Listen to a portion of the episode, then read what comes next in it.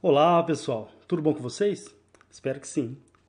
É, vamos continuar nossas aulas sobre as revoltas que ocorreram no início do período republicano no Brasil.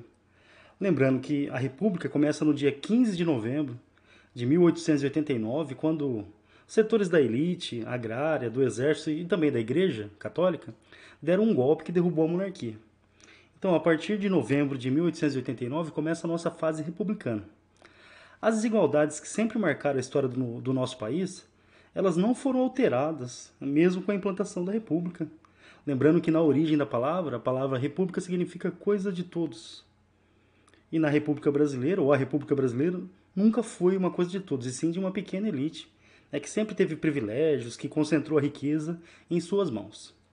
Esse cenário de desigualdade acabou provocando algumas revoltas nesse período. Por exemplo, no finalzinho do século XIX, então, na transição para o século XX, ali por volta de 1897, aconteceu a Guerra de Canudos, que eu gosto de chamar, por exemplo, de um massacre de Canudos. É uma comunidade de trabalhadores pobres, foi formada no interior, no sertão da Bahia. Esse, essa comunidade começou a crescer demais, começou a incomodar, a incomodar a igreja, os grandes proprietários e o próprio governo. E eles acabaram destruindo o arraial de Canudos no, ficou, no que ficou conhecido na história do Brasil como a Guerra de Canudos. É, outras revoltas, aí já no século XX, revolta da Chibata, que foi uma revolta dentro da Marinha, a revolta da vacina, é um movimento social que aconteceu no Rio de Janeiro, que teve a vacina como um dos motivos, mas várias outras questões sociais ajudam a explicar a revolta. E o tema da nossa aula de hoje é um outro massacre da história do Brasil, um massacre contra trabalhadores pobres. Hoje é dia, pessoal, de falar de uma guerra que aconteceu ali na divisa entre Santa Catarina e Paraná, conhecida na história como Guerra do Contestado. Vamos lá? Hoje é dia, portanto, de Guerra do Contestado. Bora?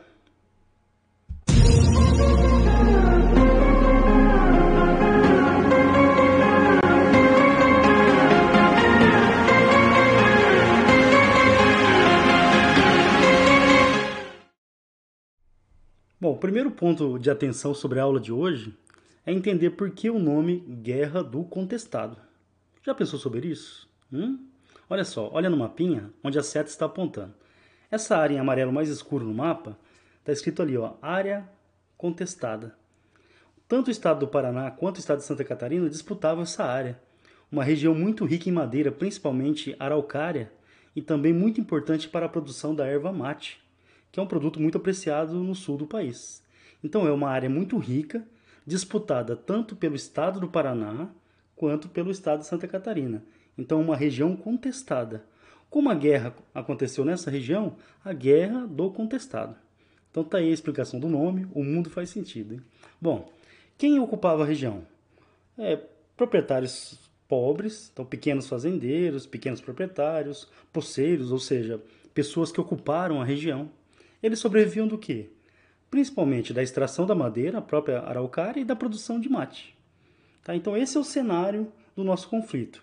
Uma região contestada, disputada pelo estado do Paraná e pelo estado de Santa Catarina, que era ocupada por proprietários pobres, pequenos proprietários, poceiros, que exploravam a madeira da região e também produziam erva mate. O governo brasileiro na época ele tinha um plano: construir uma ferrovia ligando o estado de São Paulo até o Rio Grande do Sul. Dá uma olhadinha no mapa, olha só. Percebam que a ferrovia ela sai de São Paulo, atravessa os estados de, do Paraná, de Santa Catarina, chegando até o estado do Rio Grande do Sul. Ou seja, seria uma importante ligação entre o sudeste e o sul do país. O grande responsável pela construção da ferrovia é esse personagem aqui, o Percival Farquhar um mega, um, um, super mega empresário da época que tinha várias empresas. Olha a carinha dele aqui, ó. Esse é o Percival.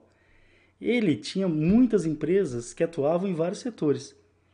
Entre os setores que elas atuavam estava a construção de ferrovias. Então ele, a empresa do Percival, vai ser responsável pela construção da gigantesca ferrovia ligando o estado de São Paulo até o Rio Grande do Sul. Ele não atuava apenas na construção de ferrovias, ele também tinha empresas de exploração de madeira, certo? Lembrando que a madeira é um importante produto ali da região. Bom, o governo, para permitir a construção da ferrovia, ele desapropriou algumas áreas, alguns, alguns territórios, por onde a ferrovia iria passar, é óbvio. É, na região do contestado, além do local que a ferrovia passaria, o governo ele vai desapropriar, ou seja, ele vai tomar uma faixa de 30 quilômetros. Então, onde passaria a ferrovia, tem 15 quilômetros de um lado e 15 quilômetros do outro, uma área gigantesca. Essa área gigantesca ficaria sob o direito de exploração das empresas do Percival, empresas de exploração de madeira. Aí fica aquela perguntinha, né, professor? Aí os trabalhadores pobres, pequenos proprietários que viviam na região, o que aconteceu com eles? Eu acho que você sabe a resposta, né? Eles foram expulsos da terra, tiveram que sair. Então o governo considerou as terras devolutas e esses trabalhadores pobres tiveram que sair da região. As terras passaram a pertencer à empresa do Percival. Bom, a obra da ferrovia, ela exigia muita gente para trabalhar. Então, quando a obra começou, atraiu milhares e milhares de trabalhadores. É, os trabalhadores que viviam na região não eram suficientes. Então, trabalhadores de várias áreas do país migraram para a região do contestado para trabalhar nas obras da ferrovia. Só que chegou um momento que as obras foram paralisadas. Aí esses milhares de trabalhadores pobres ficaram sem ter o que fazer, vagando pela região, prestando serviço aos fazendeiros, mas a grande maioria muito miserável, desempregada. Tá, pessoal? Então olha o cenário que foi criado. A gente tem uma região entre o Paraná e Santa Catarina, região do contestado, uma área muito rica em madeira, importante na produção de erva mate. O governo tinha um plano de construir uma ferrovia ligando São Paulo ao Rio Grande do Sul. Para isso, desapropriou as terras, pegou as terras para ele e entregou as terras, uma faixa de 30 quilômetros, aos cuidados da empresa né, do Percival, que ficaria responsável pela construção da ferrovia. Lembrando que, além da construção da ferrovia, o Percival ele também tinha a empresa de exploração de madeira, né, que era um importante negócio para os pequenos proprietários. Essa empresa né, ela vai explorar a maior, a maior parte da madeira da região, levando à ruína os pequenos produtores de madeira. Então, olha o cenário para a população da região. Um cenário como esse, falta de esperança, falta de dinheiro, é um terreno fértil para o surgimento de personagens que trazem, por exemplo, uma palavra de esperança, uma palavra de fé. É aí, pessoal, que ganha força o messianismo. É, durante a história do Brasil, a gente teve vários movimentos messiânicos. O mais famoso, talvez, o, a Guerra de Canudos, onde Antônio Conselheiro, diante de uma situação de extrema pobreza, ele atraiu vários seguidores. Aí fundou o Arraial de Canudos, o que incomodou os poderosos da época e acabou levando a Guerra de Canudos. Na região, a gente tem três personagens importantes. Tá? Então surgem é, messias, monges que peregrinavam pela região. O primeiro deles foi o João Maria de Agostinho. Ele teria vivido, ó, lembrando, essas datas aqui elas são todas aproximadas. Então ele teria vivido entre 1844 e 1870, mas aqui no Brasil ele vai ficar até um pouquinho depois ali da metade do século XIX. Depois ele vai para o Chile e para os Estados Unidos, onde vai acabar morrendo na divisa com, com o México. Mas esse primeiro, João Maria de Agostinho, ele vai servir de inspiração para outros. Um deles, o Atanás Marcaf. Ele teria peregrinado pela região entre 1886 e 1908 ele, o Atanás Marcaf, adotou o nome de João Maria também e dizia: Eu estou ao lado daqueles que sofrem. Com esse discurso de esperança, de igualdade, ele também acabou atraindo muitos, mas muito, milhares de seguidores na região. Até ele foi praticamente beatificado. Tanto que quando ele desapareceu em 1800, 1908, perdão, quando ele desapareceu em 1908, ninguém sabe como que ele morreu, tá? Ele desapareceu em 1908. Aí começou a surgir a crença que ele retornaria, que ele ressuscitaria, tá? Em 1912 aparece um novo personagem, José Maria de Santo Agostinho. Percebam, João Maria de Agostinho I, o próximo João Maria, né, que adotou o nome do primeiro João Maria, e em 1912 surge o José Maria de Santo Agostinho que também vai incorporar parte dos nomes do, daqueles que o antecederam. As pesquisas indicam que o verdadeiro nome dele seria Miguel Lucena de Boaventura, tá? E ele, portanto, adotou o apelido alcunha de José Maria. Ele passou a ser considerado que a ressurreição do João Maria. Então, o povo da região começou a acreditar que ele era um homem santo também. Ele vai ganhar fama porque surgiu uma história que ele teria ressuscitado uma moça. Olha só, hein, pessoal. Surgiu uma história que José Maria teria ressuscitado uma moça. E também surgiu outra história que ele teria curado a esposa de um importante fazendeiro na região. Então, teria ressuscitado uma moça e curado a esposa de um importante fazendeiro na região.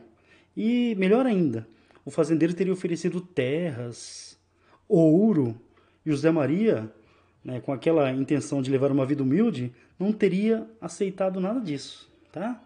O monge José Maria ele vai começar a se envolver nos, nos assuntos políticos na região. Lembrando, ah, o que estava acontecendo na região do José Maria?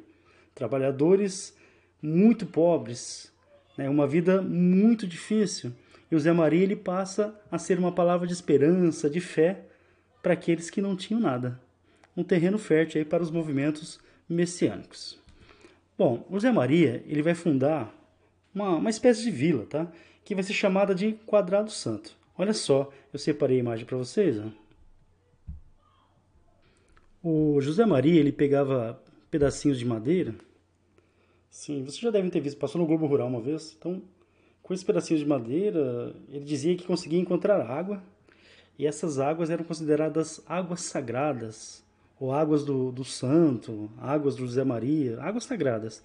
E ali ele começou, nessas, nesses locais, ele fundava comunidades, por exemplo, como Quadrado Santo. O termo Quadrado Santo ele colocaria cruzes né, no, nos quatro cantos e uma no meio, por isso o quadrado santo.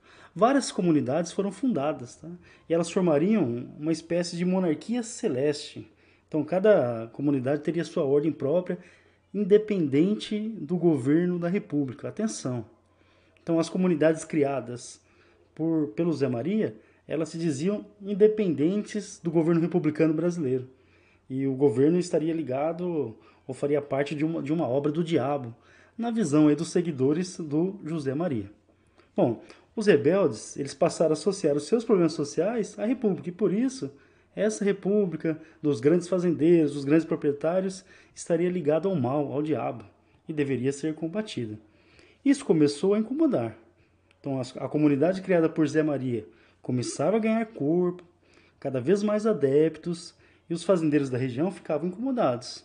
A igreja também, porque o messianismo, os movimentos messiânicos, retiravam os seus fiéis, né, que buscavam nesses messias uma vida melhor, a palavra de Deus. A igreja também estava preocupada. E a imprensa? A imprensa já tinha importância nesse período. A gente está aqui no começo do século XX. Os jornais da região, principalmente no Rio de Janeiro, eles retratavam os seguidores de José Maria como fanáticos, jagunços, é, sertanejos é, ignorantes, ou seja, eram fanáticos que eram contra a modernização que estava ocorrendo no país. Fanáticos que seriam contrários à modernização que estava ocorrendo no país. Por exemplo, a construção da ferrovia. Então, esses seguidores de José Maria seriam contra o avanço, a modernização do Brasil. Bom, prevendo o ataque, Atenção, José Maria sabia que o governo não aceitaria essa comunidade independente ali no, no interior da região sul. Prevendo o ataque, José Maria levou seus seguidores para a localidade de Irani, tá? que ficava ali em, naquela, justamente naquela região contestada entre o Paraná e Santa Catarina.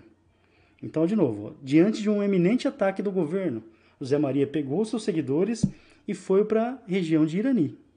Nessa região, o governo do Paraná promoveu um ataque para forçar os seguidores de José Maria a retornarem para o estado de Santa Catarina. No dia 22 de outubro de 1912, atenção, ocorreu a Batalha de Irani, ou do Irani, tá? A batalha que ocorreu na região do Irani, 22 de outubro de 1912, um dia antes do meu aniversário. Nessa batalha, numa região conhecida como Banho Grande, 11 sertanejos morreram, 10 soldados também. Então, 10 soldados do governo e 11 sertanejos. Entre os sertanejos mortos estava o próprio monge José Maria, o grande líder da região do contestado. José Maria foi morto na Batalha do Irani. Com sua morte, ele foi, ele foi enterrado, em, por exemplo, não jogaram terra por cima, colocaram apenas tábuas, porque eles acreditavam, seus seguidores, seus seguidores acreditavam que ele ressuscitaria.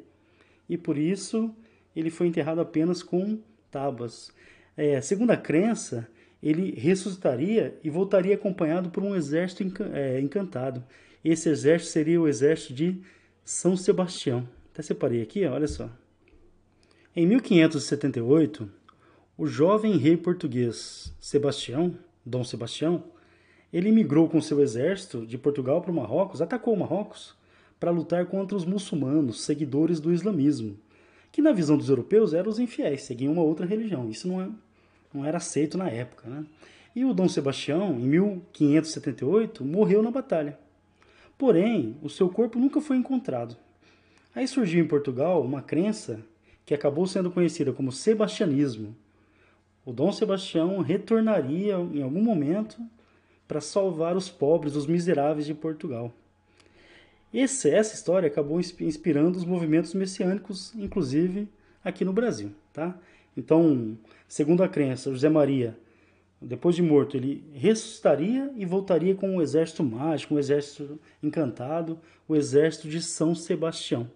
Tá? Então, essa é a história do sebastianismo. É, com a morte do José Maria, né, os, os, seguidores ainda permaneceram unidos, porque novos personagens surgirão. Atenção agora. É, uma menina de 11 anos chamada Teodora, ela disse que teve uma visão, um sonho com José Maria. Nesse sonho, ele ordenava que os seus seguidores fossem para uma região, né, para uma vila chamada Taquaruçu. E eles acabaram acreditando e seguindo o conselho da menina. No dia 8 de fevereiro de 1914, o governo enviou 700 soldados para essa região de Taquaraçu e os seguidores de José Maria, eles fugiram. O governo cons conseguiu matar poucos seguidores de José Maria, mas eles foram atacados e fugiram para a região de Caraguatá. Bom, nessa região de Caraguatá surge uma nova personagem. Agora para tudo, pessoal.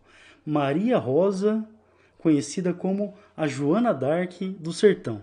Eu separei a imagem dela para vocês. Olha que história interessante. Segundo a lenda, a nossa Joana Dark brasileira, ela lutava, né? ela combatia montada em um cavalo branco com arreios forrados de veludo ela com um vestido branco, com flores nos cabelos, e ela também carregava um fuzil, e até no fuzil ela colocava flores. Ela a, a, dizia que recebia mensagens, ela falava direto com José Maria. E ela recebeu de José Maria a liderança espiritual. Então ela deveria comandar os seguidores de José Maria. Com isso, ela passou a ter sob seu comando mais de 6 mil homens. No dia 9 de março de 1914, tropas do governo atacaram Caraguatá, para onde os rebeldes, rebeldes tinham fugido. O que, que aconteceu? As tropas do governo elas foram derrotadas e, segundo os relatos, os soldados fugiram apavorados né, dos rebeldes que os perseguiram pela, pelas matas da região. No dia 2 de setembro de 1914, os rebeldes lançaram o um Manifesto Monarquista. Lembrando, eles defendiam uma, uma espécie de monarquia celeste e muitas terras de fazendeiros da região passaram a ser saqueadas. Bom, para combater a insurreição, os rebeldes, né, diante do cenário de violência na região, o governo federal vai nomear o general Carlos Frederico de Mesquita, que já tinha lutado lá na Guerra de Canudos, então ajudou a destruir o arraial de Canudos. Só que ele não foi bem sucedido, ele não conseguiu é, impedir o avanço dos rebeldes. Nesse período aqui, eles já ocupavam ali por volta de 250 quilômetros quadrados. Então, uma região gigantesca ali na, entre o estado de Paraná e Santa Catarina. E segundo os boatos da época, atenção, os rebeldes eles tinham plano de invadir o Rio de Janeiro. Será que é verdade? Ou será que fazia parte das fake news para justificar o ataque contra eles? Bom, é, com o fracasso do Frederico de Mesquita, o governo vai nomear um outro general Setembrino de Carvalho. E olha a ironia, né, pessoal? O Setembrino ele foi nomeado em setembro mesmo para atacar a região do contestado. Eu separei a imagem dele, olha só. Esse é o Setembrino. O Setembrino resolveu mudar a estratégia de combate. Ao invés de enfrentar os rebeldes frente a frente, ele resolveu cercar a região. Lembrando que os rebeldes conheciam muito bem a área e por isso utilizavam táticas de guerrilha, o que dificultava muito o avanço das tropas do governo. Com essa estratégia, o setembrino ele corta os suprimentos e aos poucos começa a enfraquecer a resistência na região do contestado. Entre os rebeldes surge uma nova liderança, Deodato Manuel Ramos, apelidado de o Adeodato, tá? Adeodato era o apelido dele. Ele vai concentrar a resistência no Vale de Santa Maria, onde ele contava ali com milhares de homens. Em março de 1915, lembra da Maria Rosa, nossa Joana d'Arc brasileira? Lembrando que a Joana d'Arc europeia ela foi morta lá durante a Guerra dos 100 Anos, entre França e Inglaterra, foi morta na fogueira, acusada de bruxaria. A nossa Maria Rosa, a dama do cavalo branco, que utilizava flores, inclusive no fuzil, ela morreu em combate nas margens do rio Caçador, lutando contra as tropas do governo. Olha que história, gente. É, no dia 5 de abril de 1915, Santa Maria foi destroçada pelas tropas do governo. Em dezembro de 1915, o último reduto dos revoltosos também foi devastado. Aí lembra do Adeodato? Ele que acabou se tornando líder na fase final da guerra? Ele acabou fugindo. Ele foi preso somente em agosto de 1916, encerrando aí finalmente a Guerra do Contestado. Quando o Adeodato foi preso, saiu no jornal de Santa Catarina que o diabo, o próprio demônio, estava encarcerado. Aí tem a foto dele na capa do jornal. Tá? Ele foi preso, condenado a 30 anos de prisão, só que em 1923, lembrando, a gente está em 1916, ele foi condenado a 30 anos de prisão, e em 1923 ele foi morto pelo diretor da cadeia. É, disseram que ele tentou fugir e o diretor da cadeia o matou.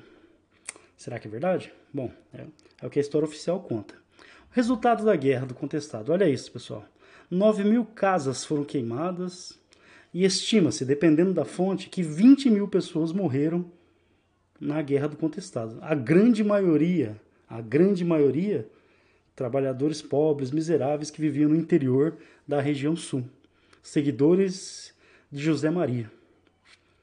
Essa é a história da Guerra do Contestado. O Paraná e Santa Catarina, os dois estados, acabaram chegando num acordo né, sobre as fronteiras da região, tá? colocando fim à questão aí do contestado. Bom, pessoal, essa foi a história de uma das guerras mais sangrentas aí. A gente pode chamar de massacre mesmo. Primeiro a gente viu o massacre de Canudos e agora o massacre na região do contestado. Mais um, ah, e lembrando, no vestibular, né, quando eles pedem movimentos messiânicos, normalmente né, os dois vão cair. Canudos e o contestado. Um no interior da Bahia, o outro no interior aqui da região sul, entre o estado de Santa Catarina e o estado do Paraná. Certo, pessoal? Então, lembrando, qualquer dúvida, podem entrar em contato pelos nossos vários canais. É, pessoal, Guerra do Contestado. Vamos juntos construir a história. Tchau.